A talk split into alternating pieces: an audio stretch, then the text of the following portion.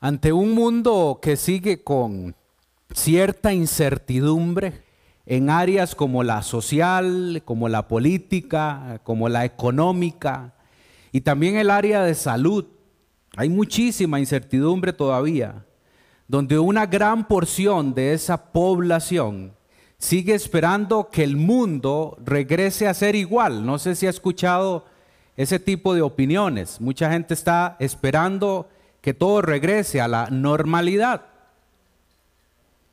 Es más, hay algunos que dicen que eh, o están poniendo muchísima esperanza en la famosa vacuna. Entonces, cuando se vacune la mayor cantidad de personas, todo va a volver a ser igual. Eso es lo que dicen muchos. Hay otro grupo también que está incluidos algunos profesionales que están manejando un concepto, yo no sé si usted lo ha escuchado, de el reseteo o del reinicio. Lo están viendo más allá de un tema de pandemia, sino que ellos dicen que lo que está sucediendo es que el mundo se está transformando en todas esas áreas. Yo no sé si usted ha tenido la experiencia de escuchar eso, pero bueno, yo he escuchado de todo. Y ya a estas alturas del partido, muchas personas ya no saben ni qué creer. Es más, ni a, ni a qué hacer caso.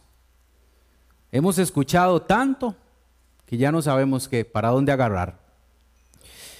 Pero nuestra realidad y la manera en que vemos la situación mundial es muy diferente. Y cuando digo nosotros, somos los discípulos y las discípulas de Jesús, la iglesia de Cristo. Nosotros definitivamente tenemos que verlo desde la óptica bíblica, no de opiniones de profesionales o del, del, que usted haya podido escuchar, sino que la palabra de Dios es suficientemente clara. Los que profesamos nuestra fe en Cristo, si hemos decidido seguirle, como maestro y como Señor, escuchamos su voz, no la voz del mundo. ¿Ven la diferencia? Escuchamos la voz del pastor. Si decimos, y he venido con esta frase últimamente, y yo quisiera que usted de verdad la atesore en su corazón. Si decimos que le amamos al Señor Jesús, obedecemos sus mandamientos. Eso es lo que dice su palabra y amamos su palabra.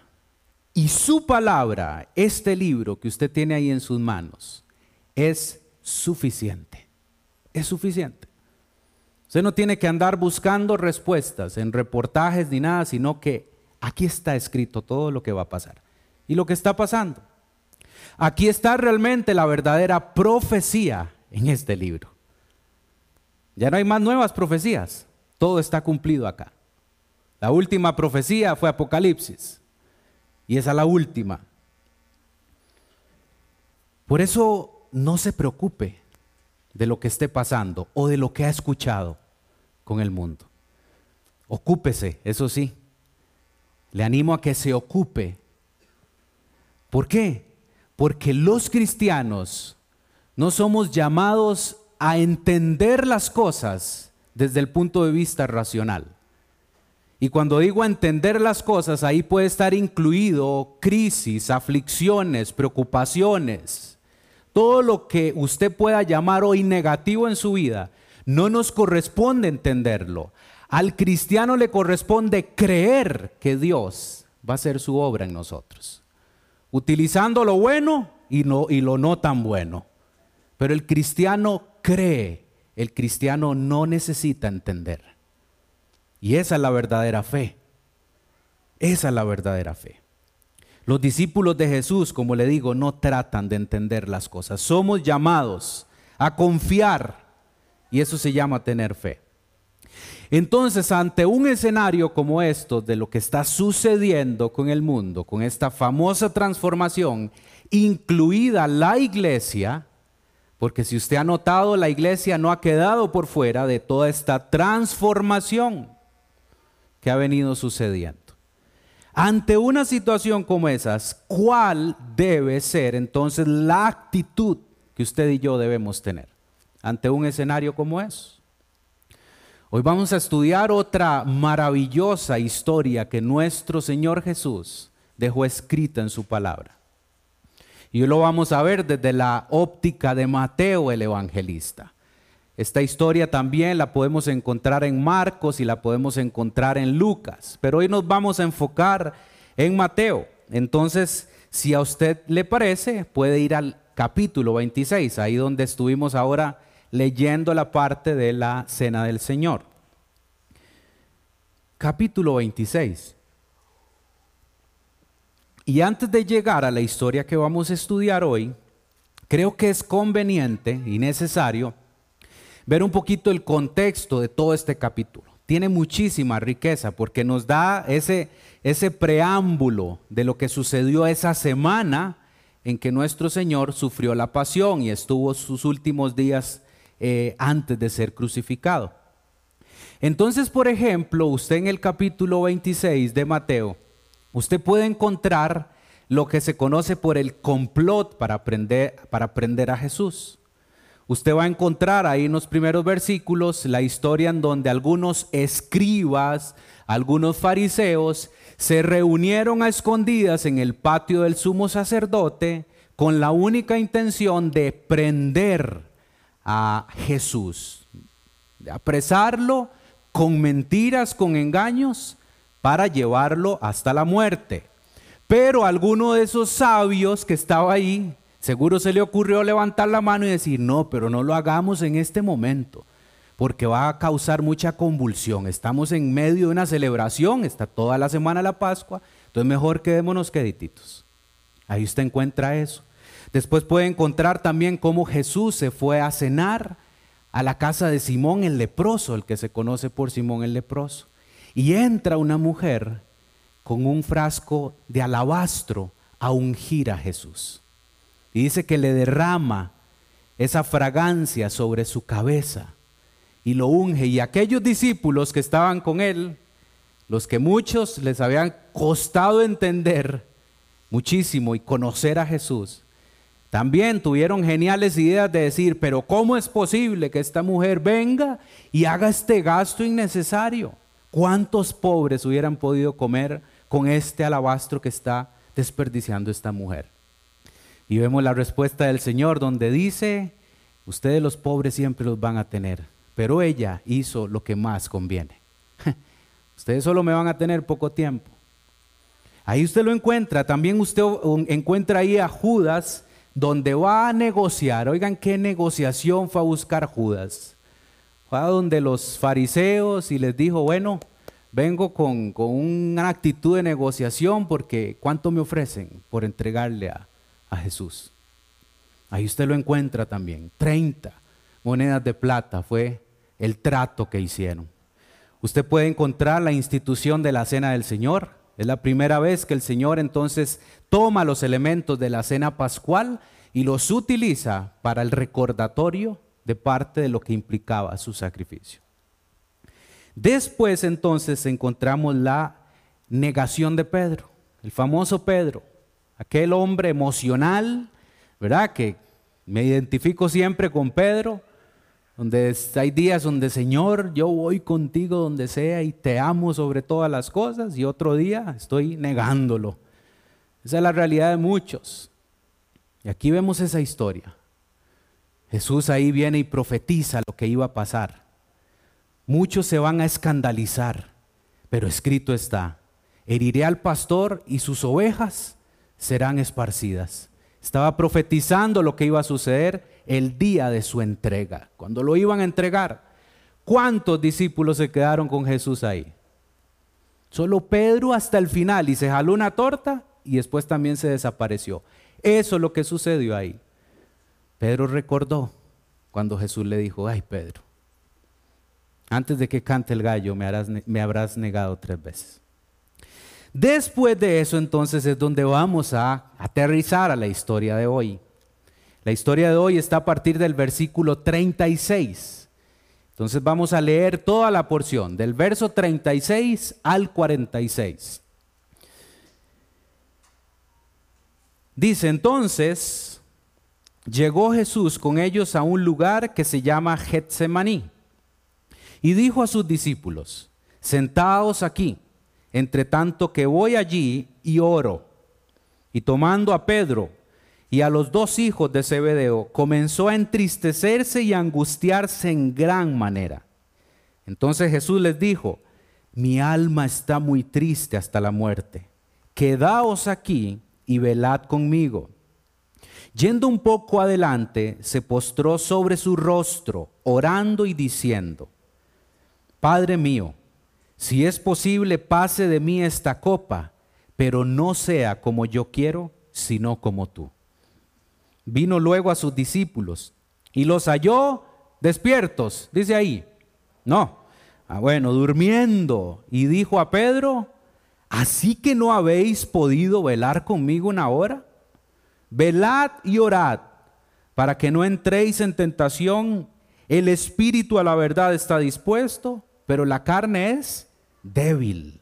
Otra vez fue, oiga, otra vez, dos, segunda vez que va Jesús a orar, diciendo, Padre mío, si no puede pasar de mí esta copa sin que yo la beba, hágase tu voluntad. Vino otra vez, vean ustedes la escena, Jesús regresa, donde están los famosos tres, y los halló durmiendo, porque los ojos de ellos estaban cargados de sueño. Y dejándolo se fue de nuevo y oró por tercera vez diciendo las mismas palabras. Entonces vino a sus discípulos y les dijo, dormid ya y descansad. He aquí ha llegado la hora y el Hijo del Hombre es entregado en manos de pecadores. Levantaos, vamos, ved, se acerca el que me entrega. ¿Puede usted compenetrarse en esa escena? ¿Puede usted tal vez usar un poquito esa imaginación y ir a ese jardín de Getsemaní? La escena es clara. Jesús, después de todo el contexto que le contaba antes, se apartó al famoso monte también conocido por el Monte de los Olivos, que es el mismo jardín de Getsemaní. Y se fue, iba con los once probablemente, porque Judas andaba haciendo su trato, cumpliendo la parte del trato. Y entonces cuando llegan a ese jardín, toma tres, a Pedro y a los hijos de Zebedeo. ¿Quiénes son? Jacobo y Juan. A ellos tres los aparta. Entonces imagínense la escena. Les dice, ustedes espérense aquí, velen, yo voy a ir a orar. Esa es la escena clara. Entonces ya vimos, Jesús nos muestra muy claramente su parte humana. Vean qué interesante eso, eso que podemos ver de la historia. El Jesús humano, el Jesús que sintió tristeza y sintió angustia. Ese era el momento en el que estaba Jesús con sus amigos.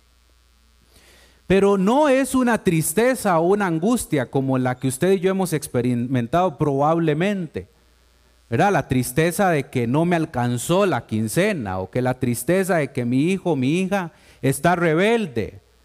No, esta tristeza y angustia que Jesús estaba experimentando era realmente lo que venía a acontecerle a su vida. Era ese desprendimiento, podríamos verlo de alguna manera, de lo que implicaba su naturaleza divina. Ahí estaba Jesús, en la escena, triste y angustiado. De hecho, lo que podríamos empezar a desglosar un poquito es estos dos términos también acá. Tristeza. Cuando leemos este término aquí, tristeza, en el griego, la palabra utilizada, la raíz o el vocablo original es lupeo. Y esa palabra podríamos decir que es contristado es entristecerse hasta la angustia por llorar. Es un sentimiento de pena que va desde la simple desgana provocada por un desengaño o un fracaso hasta la depresión más profunda y la angustia oscurecedora de la mente. Ese podría ser un significado de este término tristeza. Yo quisiera que usted visualice a Jesús está totalmente triste, angustiado. De hecho, angustia es adomoneo, que es el vocablo griego. Dice que es un sentimiento de aflicción intenso. Vean ustedes, no es un sentimiento que va y viene, no, es intenso a causa de un gran peligro o la amenaza de una desgracia. Eso es lo que está experimentando Jesús. Note qué interesante esto. Cómo Dios, Padre, sometió a su Hijo Jesús a un jardín del sufrimiento. Permítame usarlo de esa manera. A una voluntad del Padre. Jesús es claro y nos está modelando algo que es clave en la vida de un cristiano. Los momentos de tristeza y angustia, muchas veces, no necesariamente, hacemos lo que hizo Jesús. Jesús está diciendo que en momentos de tristeza y angustia se aleja a orar y a cumplir la voluntad del Padre, no la voluntad de nosotros.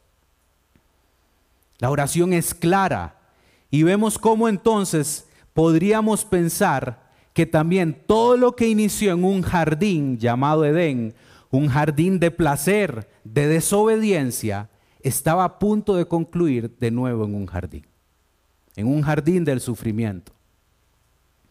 Después de tomar a Pedro, a Jacobo y a Juan, se apartó a orar. Y vean la indicación, el verso 38. Dice, ustedes entonces Jesús les dijo, mi alma está muy triste. Quedaos aquí y, ¿cuál es la indicación ahí? Velad. Era únicamente velad. Jesús estaba haciendo lo que debemos hacer, como le digo, en momentos de angustia y tristeza, y es orar.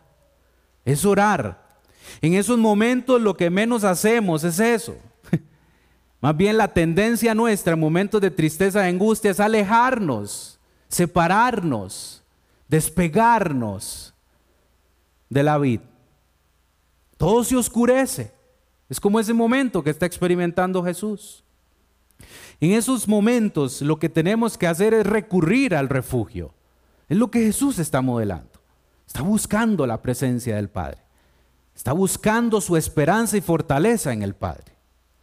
Ahora bien, Jesús está modelando también dos aspectos necesarios y obligatorios. Voy a sumarle eso, como lo son orar y velar. Él está cumpliendo en esta escena uno de ellos, que es orar. Y lo que tenían que cumplir sus discípulos era velar, que es lo que nos dice el verso 38. La primera vez que Jesús utilizó este concepto de velar y orar lo podemos encontrar en Lucas, en el capítulo 21. Allá usted podría encontrarlo. En, la primera vez que lo utiliza, también lo da en este contexto, porque es en una advertencia que le da a sus discípulos de que vivan como si el fin de los días estuviera a la vuelta de la esquina. Ahí en ese contexto Lucas 21 lo hace. Él dice que muchos corazones estarán abrumados de alguna manera, preocupados con las cosas que este mundo y con las que muchas personas se sorprenderán de que el fin haya llegado. Ese es el contexto en el Lucas 21. Jesús está hablando de su segunda, de su segundo regreso, del final de los tiempos. Y Jesús les dice ahí que vaya conmigo a Lucas 21, 36, verso 36, para que usted lo lea conmigo. Dice, velad, vea dónde aparece acá, velad pues en todo tiempo orando que seáis tenidos por dignos de escapar de todas estas cosas que vendrán y de estar en pie delante de los hijos del hombre. Pero entonces, ¿qué son estas cosas que vendrán? ¿De qué hay que escapar? ¿Qué es lo que Jesús está previniendo en Lucas 21, en este contexto, que vuelve a usar la palabra velar. Léalo el versículo, los versículos anteriores, el 34 y 35. Dice, mirad también por vosotros mismos, que vuestros corazones no se carguen, escuche eso muy bien, de glotonería y embriaguez. ¿Y de qué? Y de los afanes de esta vida. Y venga de repente sobre vosotros aquel día. Porque como un lazo vendrá sobre todos los que habitan sobre la faz de toda la tierra. De eso es lo que está diciendo Jesús y previniendo del por qué el discípulo, la discípula de él, tiene que estar en una actitud de velar, ¿verdad? De hecho, es una indicación insistente de parte de Jesús, otra vez en el contexto de Mateo. Se los leo, versículo 42 del capítulo 24. Dice, velad pues, otra vez, oigan el término acá, velad pues, porque no sabéis a qué hora ha de venir nuestro Señor. Velar, otra vez, encontramos ahí la palabra. Y el verso, el capítulo 25 de Mateo, el verso 13 dice otra vez, velad, pues porque no sabéis el día ni la hora en que el Hijo del Hombre ha de venir. Velar. ¿Verdad? Interesante el concepto. Velar, vamos a, voy a darles una definición de lo que considero que puede ser este término que encontramos acá. Velar es una palabra que significa tener conciencia vigilante. Escuche muy bien y tome nota. Conciencia vigilante como un centinela en la noche. ¿Ok? Conciencia vigilante como un centinela en la noche. Un centinela debe estar en guardia ante cualquier cosa que no funcione. Por el avance del enemigo, por cualquier cosa que pueda amenazar su guardia. Y oiga esto, por la noche esta vigilancia es aún más profunda. Yo no sé, ¿ha escuchado el concepto de centinela? Centinela se usa mucho en el contexto de los eh, ejércitos. En las noches, por lo general, hacen guardia esos centinelas y su función es velar, vigilar. Los centinelas no se pueden dormir, correcto. Tienen que estar en constante vigilancia. Entonces por eso hago la pregunta, que es sumamente lógica la respuesta. ¿Qué es lo contrario de velar? Dormir, ¿cierto? Eso es lo contrario y es claro. Ahora, pregunto también, ¿usted ha tenido la experiencia de velar toda una noche? ¿Ha tenido esa experiencia? Toda la noche. ¿Cuáles son las horas más difíciles para mantenerse despierto? Ayer me dijeron todas, pero ¿cuáles son esas horas críticas? Ah, ok, voy a proponer una, de una a tres. Una de la mañana a tres de la mañana es terrible. ¿Verdad? Usted está en una lucha constante con el sueño y hay muchos que caemos derrotados.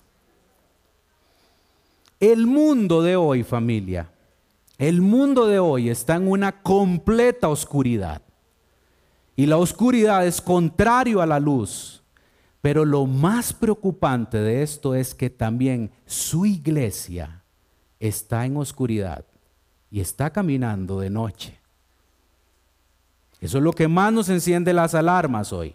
Muchos podríamos hoy pensar que estamos dormidos, que no estamos en vela, que no estamos anhelando. Por eso es que aquí voy entonces a, introducir que este concepto de velar tiene que estar juntamente con oración. Tiene que estar, los dos son uno. Velar y orar son uno solo. Y no se trata de un tema literal, no es que mi propuesta hoy es, a partir de mañana lunes, usted va a velar todos los días de 12 de la noche a 6 de la mañana. No, de eso no se trata. Ya vamos a ir descubriendo ¿Cuál es la propuesta que nos muestra esta historia? Velar es el centinela que está esperando a su Señor, a que regrese. Eso es lo que, es, lo que encontramos en este contexto. Y el centinela que está velando su regreso está orando y no se está queriendo quedar dormido. Hay muchos que nos hemos dejado envolver de alguna manera por los afanes del mundo. Y nos desenfocan y nos venden la idea de que el regreso de Jesús todavía falta mucho. Vino luego a sus discípulos, dice el 40, y los halló durmiendo. Tres años y medio de caminar con el Maestro. Tres años y medio de ver sus milagros, de ver sus señales, de confirmar que era el Mesías esperado, de escuchar el amor que Él tenía para ellos. Tres años y medio de estar caminando con Jesús y cualquiera en este lugar hubiera pensado que eran los que menos tenían que dormirse ante una indicación de esas. Y se durmieron. Se durmieron. Una sola cosa debían hacer estos tres discípulos y era velar y se durmieron. Pregunta incómoda. Si Jesús regresa hoy, hoy, ¿cómo nos encuentra? ¿Nos encuentra velando por su regreso o nos encuentra dormidos? El mundo nos quiere someter a un sueño profundo, como el de la una a las tres de la mañana. Eso es lo que el mundo está apuntando a hacer con su iglesia, con la iglesia de Cristo. Dormir a su iglesia. Que sientan que es como de una a tres de la mañana, que no pueden luchar. Nos hace pensar que siempre es de noche y que siempre está oscuro. Verso 41 dice, velad y orad. Y escuche lo que agrega aquí Jesús, para que no entréis en tentación.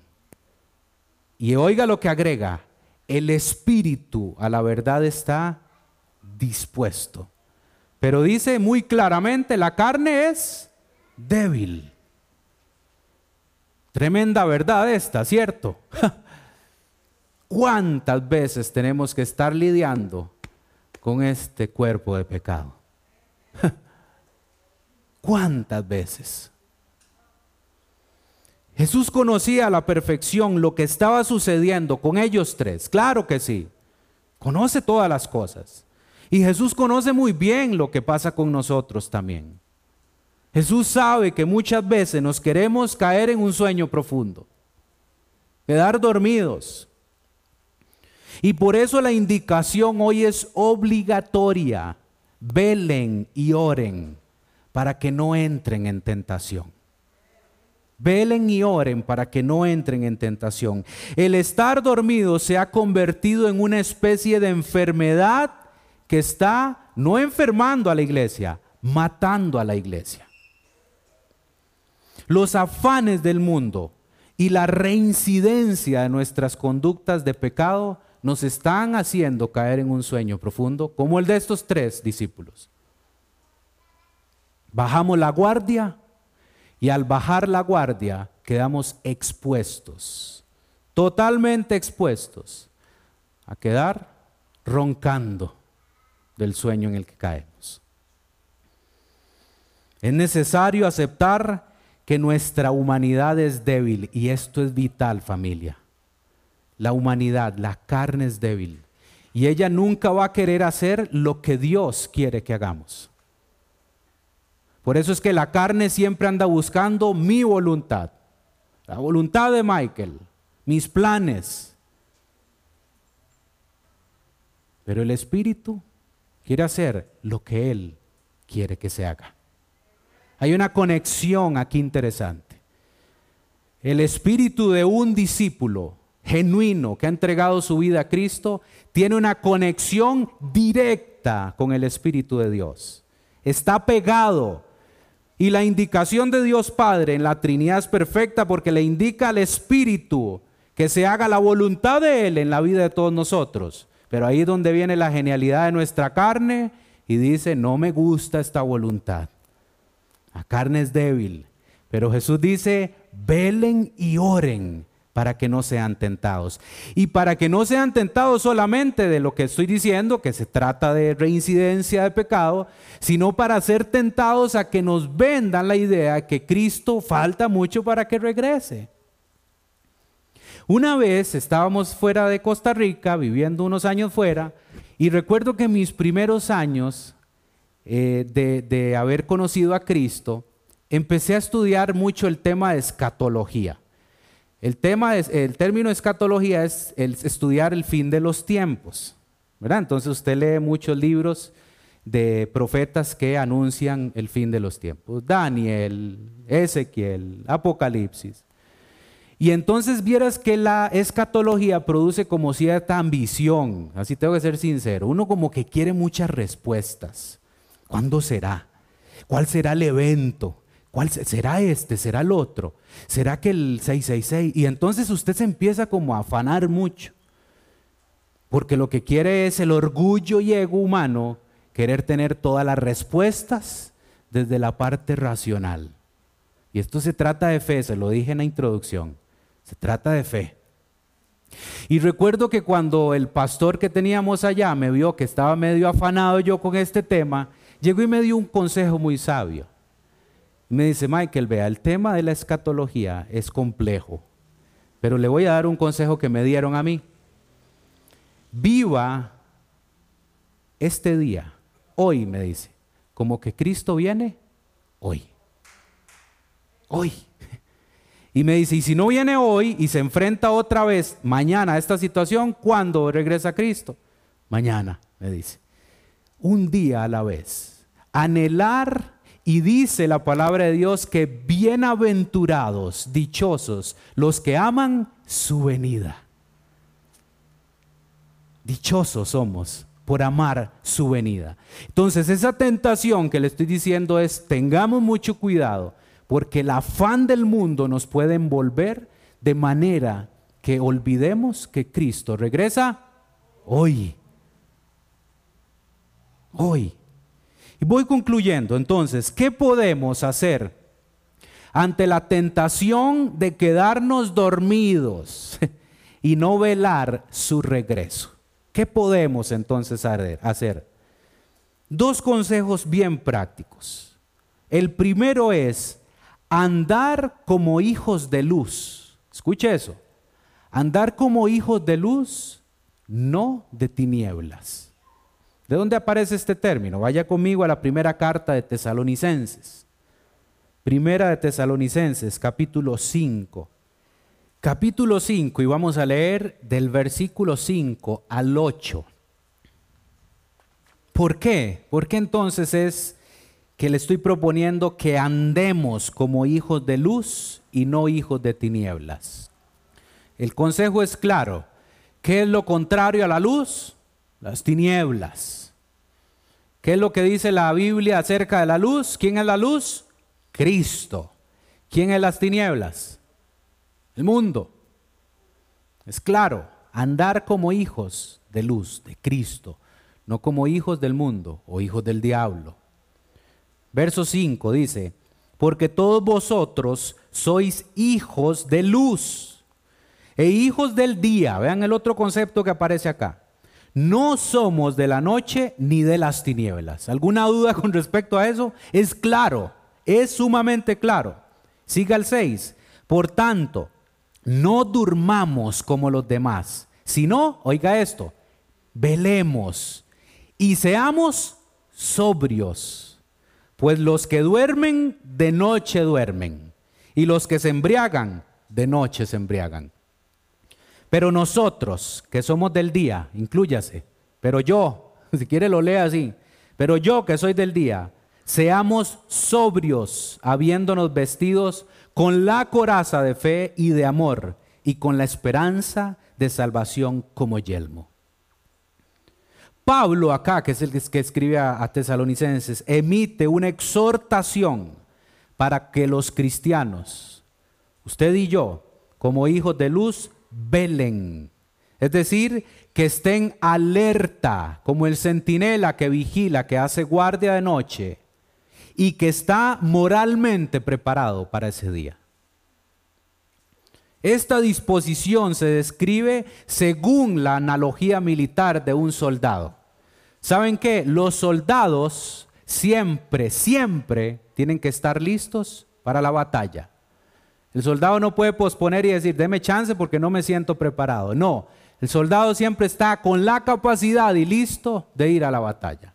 Así debemos estar usted y yo, listos vigilantes, como centinelas, velando el regreso del Señor, orando constantemente, que era lo que Oscar nos habló los últimos dos fines de semana. Orar sin cesar, haciendo la voluntad de Dios en nuestra vida. Nuestra actitud debe ser de alerta y vigilancia ante su regreso. Actitud como de que si siempre es de día. Esa es mi propuesta. Camine como que si siempre es de día. ¿Para qué? Para que nos mantengamos despiertos. Si caminamos con cierta relajación, como que estamos de noche, de una a tres de la mañana, hay una tentación de dormirnos. Velar con actitud de sobriedad y embriaguez. Esto me parece muy interesante, estos conceptos. Primera de Pedro, capítulo también 5. Pedro también es claro con este concepto. Primera de Pedro 5, versos 8 al 10. Dice, sed sobrios y qué? Y velad. Otra vez acá el famoso término. Sed sobrios y velad. Porque vuestro adversario, el diablo, como león rugiente, anda alrededor buscando a quien devorar. Al cual, o sea, ¿a quién? Al diablo. Resistid firmes en la fe, sabiendo que los mismos padecimientos se van cumpliendo en vuestros hermanos en todo el mundo. Haga una pausa ahí. No se preocupe, esto nos pasa a todos. Lo que Pedro está diciendo, así están todos, sufriendo y lidiando con estos padecimientos. El verso 10 dice, mas el Dios, aquí la esperanza, de toda gracia, que nos llamó a su gloria eterna en Jesucristo, después que hayáis padecido un poco de tiempo, Él mismo, y esto es clave, os perfeccione, afirme, fortalezca y establezca. Los padecimientos son necesarios. Las aflicciones son necesarias muchas veces. Nos afirma, nos perfecciona, nos fortalece y nos establece como hijos de luz, no como hijos de tinieblas. Y el segundo consejo, y con este terminamos, es ser prudentes con suficiente, y permítame agregar este concepto, con suficiente aceite para la lámpara. ¿Qué tiene que ver eso? Porque si estamos hablando de algo, ahora Michael sale con, seamos prudentes con suficiente aceite. Yo sé que usted ha leído muchas veces la parábola de las diez vírgenes, que está ahí mismo en el contexto de nuestra lectura de hoy, en el capítulo 25 de Mateo. Y de ahí vamos a tomar el segundo consejo entonces. Mateo 25, verso 1, 1 al 13. Entonces, el reino de los cielos será semejante a diez vírgenes, que tomando sus lámparas, tome nota, salieron a recibir al esposo. Cinco de ellas eran prudentes y las otras cinco eran insensatas. Las insensatas, tomando sus lámparas, no tomaron consigo aceite. Mas las prudentes, que es el otro grupo que encontramos acá, tomaron aceite en sus vasijas juntamente con sus lámparas. Y tardándose el esposo, cabecearon todas y se durmieron. Y a la medianoche se oyó un clamor. Aquí viene el esposo, salid a recibirle. Entonces todas aquellas vírgenes se levantaron y arreglaron sus lámparas. Y las insensatas dijeron a las prudentes, danos de vuestro aceite, porque nuestras lámparas se apagan. Mas las prudentes respondieron diciendo, para que no nos falte a nosotras y a vosotras, id más bien a los que venden y comprad para vosotras mismas. Pero mientras ellas iban a comprar, vino el esposo y las que estaban preparadas, escuche eso, entraron con él a las bodas y se cerró la puerta. Después vinieron también las otras vírgenes, diciendo, Señor, Señor, ábrenos. Mas él respondiendo dijo, de cierto os digo que no os conozco. Y oiga el 13, velad pues porque no sabéis el día ni la hora en que el Hijo del Hombre ha de venir. Podríamos hacer otro estudio y otro mensaje a partir de esta parábola, pero se la voy a tratar de resumir en dos conceptos. ¿Por qué le digo que necesitamos ser prudentes y tener suficiente aceite para las lámparas? La lámpara simboliza la palabra de Dios. Eso es. Esa es la lámpara. ¿Y el aceite saben quién es? El Espíritu Santo. Ahí se lo resumo todo. Dos cosas necesarias para estar en constante actitud de velar y de orar. De no dormirnos, de no caer en el sueño profundo.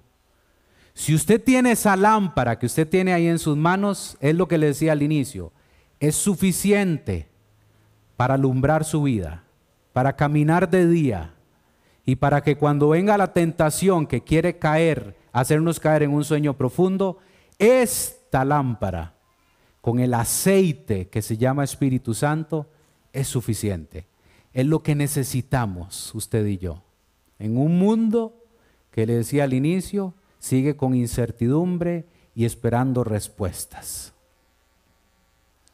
Andar como hijos de luz, no como de tinieblas. Velad y orad en todo tiempo, familia. Como que si Cristo regresa hoy. Amén.